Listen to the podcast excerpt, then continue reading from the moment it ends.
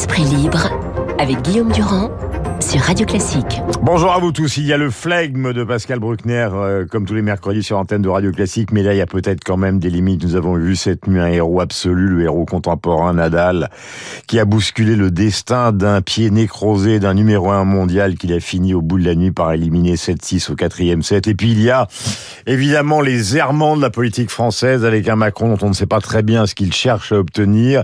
Nous sommes dans la perspective des législatives, un Mélenchon qui propose un programme que tous les économistes considère comme totalement délirant. Et face à moi, pour essayer de débrouiller tout ça, un spécialiste des héros, puisqu'il est philosophe, Pascal Bruckner. Mon cher Pascal, d'abord, euh, je me souviens d'avoir lu comme jeune étudiant le bouc émissaire, enfin le livre de René Girard là-dessus. Ce qui serait quand même peut-être pas tant dans cette affaire où deux ministres vont comparaître devant euh, le Sénat, de prendre des sanctions, c'est-à-dire de donner au public, à nous, à ceux qui nous écoutent, l'impression qu'on a tiré les conclusions ou qu'on va tirer les conclusions je ne sais pas dans le détail de l'enquête, mais au minimum de l'absence d'informations en amont sur ce qui s'est passé. Vous voulez parler du Stade de France bah Évidemment. Oui, Abiquière a terminé là-dessus. Il a raison. Je pense qu'effectivement, le préfet allemand devrait être remercié parce que ça fait plusieurs affaires où il, son rôle est, est ambigu. Et puis, il faut s'interroger sur la pertinence de garder Gérald Darmanin comme ministre de l'Intérieur. C'est un fidèle de la Macronie mais finalement, il a menti, il a menti éhontément, apparemment, selon les journaux, dans cette histoire, et il n'est pas bon, comme l'a dit David tout à l'heure, d'avoir les 40 000 billets qui seraient les responsables, voilà, les 40 000 billets qui seraient responsables. Mais ce serait pour euh, Macron hein, le désaveu d'un gouvernement qui est particulièrement inodore et mm. incolore, qu'il a mis 15 jours pour composer, et qui se révèle au final euh, tout à fait euh, incompétent pour l'instant. Mm-hmm. Alors, l'homme politique, est-ce qu'il n'est plus, puisqu'on parlait du héros Et qu'il y a des héros dans la littérature, bien évidemment, des héros qui peuvent être mélancoliques comme Cyrano, qui peuvent être triomphants comme Achille, ça c'est la mythologie. Est-ce que ça veut dire que dans le domaine de la politique, euh, qu'il s'agisse euh, des deux personnages les plus importants actuellement, à savoir le président de la République et son principal opposant, euh, c'est-à-dire Mélenchon, il n'y a plus de possibilité pour eux d'accéder, fut-il dangereux, ce statut de héros, justement à ce que les Français finalement aspirent à obtenir depuis le général de Gaulle, c'est quelqu'un qui domine la situation. Non, alors euh, je pense que les héros sont insupportables au peuple et d'ailleurs les peuples les remercient. Vous savez que Churchill a perdu les élections en 1947 parce qu'il avait gagné la guerre et De Gaulle a été remercié en 69 et il, en est, hmm. il est mort d'ailleurs de cet exil euh, forcé. Ce qu'on demande à un président de la République, et, ou un homme politique, c'est une cohérence. Or, moi, ce qui me frappe avec euh, Emmanuel Macron, c'est qu'il a une stratégie de languille. Et c'est un homme dont on ne sait pas exactement ce qu'il pense. Son extrême centrisme se caractérise, disait Jacques Julliard avec raison, non pas par la formule ni ni, ni à droite ni à gauche, hmm. mais par la formule et et. Je suis à la fois de droite et de gauche. Et avec tout ce que cela comporte évidemment de difficultés de compréhension. Alors la révolution macronienne à laquelle nous avons cru en 2017, outre sa jeunesse et son intelligence incontestable, c'est d'abord son refus du principe de non-contradiction. Alors là, le principe de non-contradiction a été défini par Aristote, pardonnez-moi ce moment de pédantisme. Ah, mais c'est important, vous êtes philosophe, c'est pour ça que vous êtes ici, c'est pour nous aider à réfléchir. Voilà, c'est l'impossibilité de donner son assentiment à deux thèses adverses. Hmm. C'est Les scolastiques ont appelé ça le principe du tiers exclu. Alors, dans le domaine amoureux, il peut y avoir euh, ce genre d'attitude, c'est ce qu'on a appelé l'ambivalence. On peut aimer et détester quelqu'un. Dans le domaine du goût, on peut aimer la mer et le sucré. Dans le domaine politique, en revanche, ce genre d'oscillation permanente est extrêmement inquiétante. Par exemple, Macron nous a expliqué avant son élection que la guerre d'Algérie était un crime contre l'humanité, et ensuite il nous explique que les Algériens tirent une rente mémorielle éternelle des événements qui sont passés à Ouagadougou. Il explique à la jeunesse qu'il n'a pas connu le colonialisme et qu'il faut tourner la page. Et quand il va voir les chefs d'État africains, hmm. il fait pénitence. Oui, mais alors Pascal, quelle est la structure de ça? C'est quoi ben, Vous appelez ça l'anguille, mais je ne sais pas si c'est un concept philosophique ou si c'est une habileté ou s'il est en train de réfléchir à une manière de réorganiser le pouvoir en France. Mais ça veut dire quoi exactement? Ben, Il serait temps qu'il réfléchisse vite parce que ça fait cinq ans qu'il est là et euh, c'est un pendule, c'est un pendule qui euh, oscille invariablement d'une position à une autre. Et dans le domaine euh, du cinéma, il y a un personnage qui lui ressemble, c'est Zelig, le film de Woody Allen. Mm-hmm. Vous savez, Zelig devient femme auprès auprès des femmes, gros auprès des obèses. on a l'impression que Macron veut en permanence hmm. maintenir deux positions euh, identiques, euh, libérales et interventionnistes, républicains et multiculturalistes. Hmm. Donc où, où est le président que pense-t-il réellement bah, C'est un libéral contrarié, c'est-à-dire qu'au départ, il était libéral, il était Startup Nation, tout le monde s'en souvient, il sortait du ministère de l'économie, et puis tout d'un coup, il, il semble-t-il, je dis pas qu'il a découvert la France, mais il s'est rendu compte après le mouvement des Gilets jaunes qu'il y avait un refus de ça, comme il y a aujourd'hui un refus des retraites, et du coup, ce logiciel, qui était son logiciel, eh ben, il, est cassé en petits morceaux, donc il cherche à composer avec l'hôpital, puis composer avec l'éducation, donc on n'est plus dans l'affirmation d'une volonté personnelle. Oui, mais alors il n'est pas seulement contrarié, il est contrariant parce que nous, Français, nous avons besoin d'une colonne vertébrale. Et c'est ça qui semble manquer chez cet homme caméléon. C'est la même chose en politique étrangère. Il a eu récemment au téléphone euh, Recep Erdogan. Or, vous savez que les Turcs je l'ai appris hier par un, un, article paru dans le Figaro de Hugues de Vavrin. Les Turcs veulent envahir le Rojava, profiter de la guerre en Ukraine pour faire leur propre guerre, éliminer les Kurdes. Je rappelle que ce sont les Kurdes qui ont éliminé euh, l'État islamique au prix de 11 000 morts. Ce sont eux qui gardent 12 000 hmm. djihadistes, parmi lesquels de nombreux Français. Si ces djihadistes sont libérés par les troupes turques, hmm. ils vont dans la nature et ils nous menaceront directement. Or, Macron, dans sa conversation avec Recep Erdogan, n'a pas mentionné ce projet d'invasion du nord de la Syrie. Ils ont parlé donc de l'adhésion éventuelle de la Finlande hmm. et de la Suède à l'OTAN. Et on se, et on se dit, mais alors, où est le dirigeant?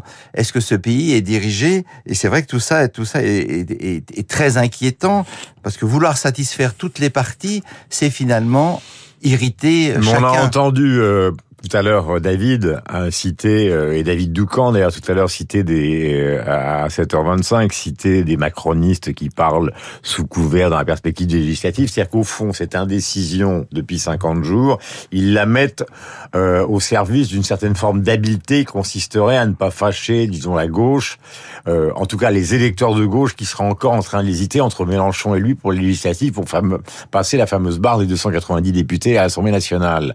Donc est-ce que c'est ça l'explication qui serait au fond la ruse, quoi. Oui, mais alors évidemment, on ne prête qu'aux riches. Alors euh, l'irrésolution, on y voit. C'est une question, c'est pas une affirmation de ma oui, Oui, bien sûr, oui, oui, on, on y voit la, la une ruse de la raison, une sorte d'habileté supérieure, comme vous disiez. Je ne suis pas sûr parce que là, on sent le président plutôt mm. euh, embarrassé par son sa propre euh, position et on se demande où il va enfin s'engager. Même chose dans la guerre en Ukraine. Il soutient l'Ukraine et en même temps, il ne veut pas humilier la Russie. Ça rend fou la partie ukrainienne et ça irrite beaucoup Lavrov, mm. comme il l'a dit dans une interview récente à TF1. Et donc, ce, ce cette, euh, ce, mouvement, cette indécision, quoi. Ce mouvement de balancier, euh, voilà, on la France a besoin d'être dirigée et il n'y a pas de pilote dans l'avion. Mhm. et le, je dois dire que la, ce premier quinquennat me paraît très inquiétant. Le, tous les événements récents et même la nomination controversée de Damien Abad et de Papendiaï dont on a appris par Paris Match et, euh, et le canard enchaîné qui n'était pas du tout un enfant du ghetto mais au contraire un gosse de riche de la grande bourgeoisie franco-sénégalaise. Donc c'est un peu Neuilly au teuil passif pour reprendre le sketch des inconnus qui veut se faire passer pour un gosse du 93 ah, il n'a jamais dit ça non, il a jamais dit qu'il était un gosse du 93. Non, mais enfin, en tout cas, en tout cas, le, le, le comment dire, le, le motif, euh, hmm. le motif racial euh, cache l'origine sociale tout à fait euh, huppée euh, de, de, ce ministre-là. Donc euh, tout cela fait que le, nous avons de, de, grandes raisons de nous inquiéter de cet état de disgrâce où Macron semble plonger. C'est le sort d'un héros d'être persécuté. Voltaire, Brecht, malheureux, les pays qui ont besoin d'un héros. Et on pourrait citer évidemment euh, Victor Hugo dans Les Misérables, qui considère qu'il y a des héros qui sont ceux des champs de bataille, des héros obscurs, plus grands parfois que les héros illustres, ceux de la mythologie. Alors ce matin, ce qui est aussi frappant dans les journaux, c'est quand même l'offensive des socialistes qui se pas ceux qui sont ralliés évidemment à Mélenchon, mais ceux qui sont derrière Hollande ou Cazeneuve contre. Euh, et il explique l'absurde programme de Mélenchon. Euh, le maire parle d'un Chavez gaulois. Mélenchon est actuellement dans la préparation d'un meeting qui aura lieu ce soir, donc euh, salle Olympe de Gouges, près de Bière-la-Chaise à Paris. Comment se fait-il qu'un homme qui est attaqué sur l'irresponsabilité de son programme par la gauche et par la droite finissent par euh, engranger toujours et toujours des voix, en tout cas une certaine solidité dans les sondages. Ah, peut-être est-ce une illusion collective, peut-être est-ce une chimère à laquelle nous avons besoin, ou une certaine partie de l'électorat a besoin de se prêter pour euh, caresser des rêves révolus. Vous savez, quand on est jeune, euh, Guillaume, on dit plus tard je serai riche, plus tard je serai une star, plus tard je serai célèbre. Où on fait la révolution, enfin ça est différent. Hein. Où on fait la révolution. La marotte de Mélenchon, c'est quand je serai Premier ministre. Une capture d'écran de l'émission Quotidien le montrait dans différentes séquences euh, s'exprimer en boucle. Quand je serai Premier ministre, j'irai voir Emmanuel Macron, je lui donnerai la liste de mes ministres et de mon, des membres de mon gouvernement. Je mmh. ferai voter immédiatement un ensemble de lois qui seront entérinées par le Parlement mmh. et j'engagerai la France sur un autre chemin. Alors, on s'interroge et on s'inquiète. On avait déjà vu Jean-Luc Mélenchon en forcené face à un officier de police et hurler la République c'est moi. Alors en d'autres temps, face à ce genre d'attitude, on aurait appelé les enfants ou les petits-enfants qui seraient venus chercher grand-père en disant viens, on rentre à la maison. Mais là, euh, cette... Euh, illusion de grandeur ou cette bouffée délirante semble partagée par les militants de la France insoumise. Et, c'est ça qui est, qui est évidemment extrêmement préoccupant. Euh, si j'étais militant de la France insoumise, je m'interrogerais très gravement, non pas sur le côté euh, aberrant du programme économique de Jean-Luc Mélenchon, bah, il est, évidemment. Oui, mais c'est quand même un problème. Enfin, c'est quand même un problème fondamental. C'est un problème fondamental, mais que vous le savez. Le blocage des prix, la hausse des SMIC, le, par exemple l'affaire des retraites, où on se rend compte que finalement ceux qui vont partir à 60 ans, mais qui ne cotiseront pas à 40 ans, il n'y aura pas de décote. Ça paraît pour les finances de l'État, c'est même pas tenable. Bien sûr, mais Mélenchon n'a aucune chance de devenir Premier ministre. Aucune chance. On, tout le monde sait que c'est faux. C'est un rêve qu'il entretient et que les membres de la France insoumise entretiennent collectivement. Donc la question qu'il faut se poser, qu'en est-il Qu'en est-il de la santé mentale du dirigeant de la France insoumise? Vous savez que cette phrase est quand même lourde de sens parce que, souvenez-vous, on a dit que Sarkozy était fou. Enfin, il y a des moments où il y a des impasses et la haine devient une transformation en forme de folie.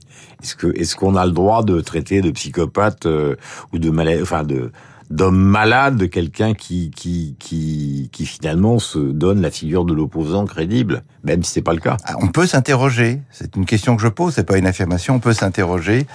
Il y a chez Mélenchon des phénomènes euh, d'irruption colérique qui sont très inquiétantes. Et là, euh, son, sa, sa marotte de vouloir devenir Premier ministre ne me paraît pas très raisonnable dans tous les C'est pas une stratégie, quoi. Ce serait pas une ultime stratégie. je pense qu'il est débordé par ses propres pulsions et qu'il qu fait partager à ses, à ses disciples. Et la France insoumise a un peu un, un comportement de secte en adoration devant son chef jusqu'au moment où la vérité des chiffres fera tomber l'illusion. Et là, ce sera la rage, la colère, peut-être les émeutes dans la rue. Il faut se préparer au pire et il faut espérer qu'alors Macron va véritablement prendre les rênes et diriger enfin ce pays comme un chef déterminé. Et, comme un héros, comme on le disait tout à l'heure, bien que les héros en politique, ils sont rares. 6-2, 4-6, 6-2, 7-6. Victoire de Nadal contre Djokovic en pleine nuit. C'est évidemment une transition un petit peu bizarre. Nous arrivons au terme de ces entretiens, mais comme le match est terminé à plus d'une heure et demie, enfin, un peu avant une heure et demie du matin, je vous rappelle ce, ce chiffre. Euh, voilà, nous sommes arrivés au terme de cet esprit libre avec Pascal qu'on va retrouver avec bonheur évidemment mercredi prochain. Thomas Coste est aux commandes de la matinale. Voici Renaud Blanc, lui aussi aux commandes, qui revient dans un instant. Le journal Lucille Bréau et Franck Ferrand. Demain, jubilé de la.